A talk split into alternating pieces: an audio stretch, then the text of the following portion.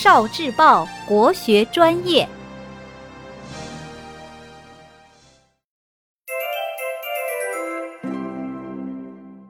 国学小状元范仲淹解醋。范仲淹是北宋著名的政治家、文学家，他曾经在西溪担任言官。知府张伦决定修筑河堤，可是如果修建河堤时碰上涨潮，那将会堤毁人亡。什么时候动工才能避开涨潮呢？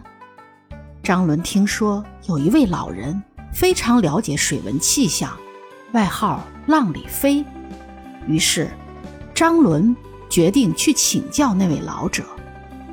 张伦派去的官差很快就回来了，他带回来一张纸条，老人在上面写了一个字“醋”。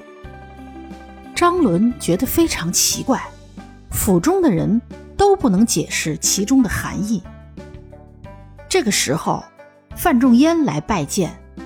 他看见知府愁眉苦脸的样子，就上前问道：“大人，何事烦恼？”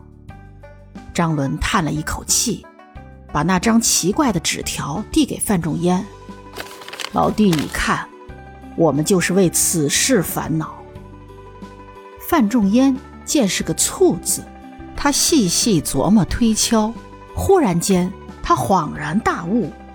立即说出了可以动工的日期，果然，按照这个日期开工修筑堤坝，到完工时也没有碰到涨潮。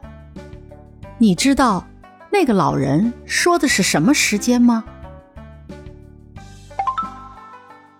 谜底：醋拆开来便是念一日有时。哦，